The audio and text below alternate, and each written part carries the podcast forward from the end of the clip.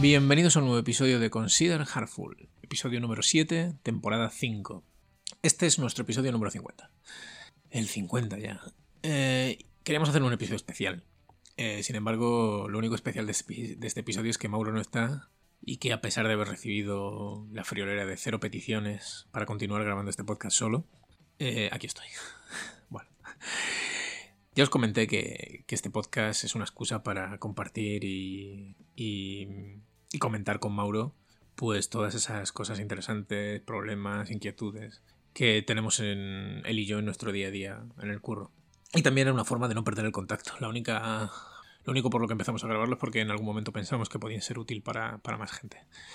Así que no voy a ni intentar, ¿vale? No voy a intentar ni, ni siquiera eh, hacer un episodio solo. Pero hubiera estado bien recibir alguna, alguna idea. Sobre todo porque sé, sé que, muchos de vosotros tenéis una opinión al respecto.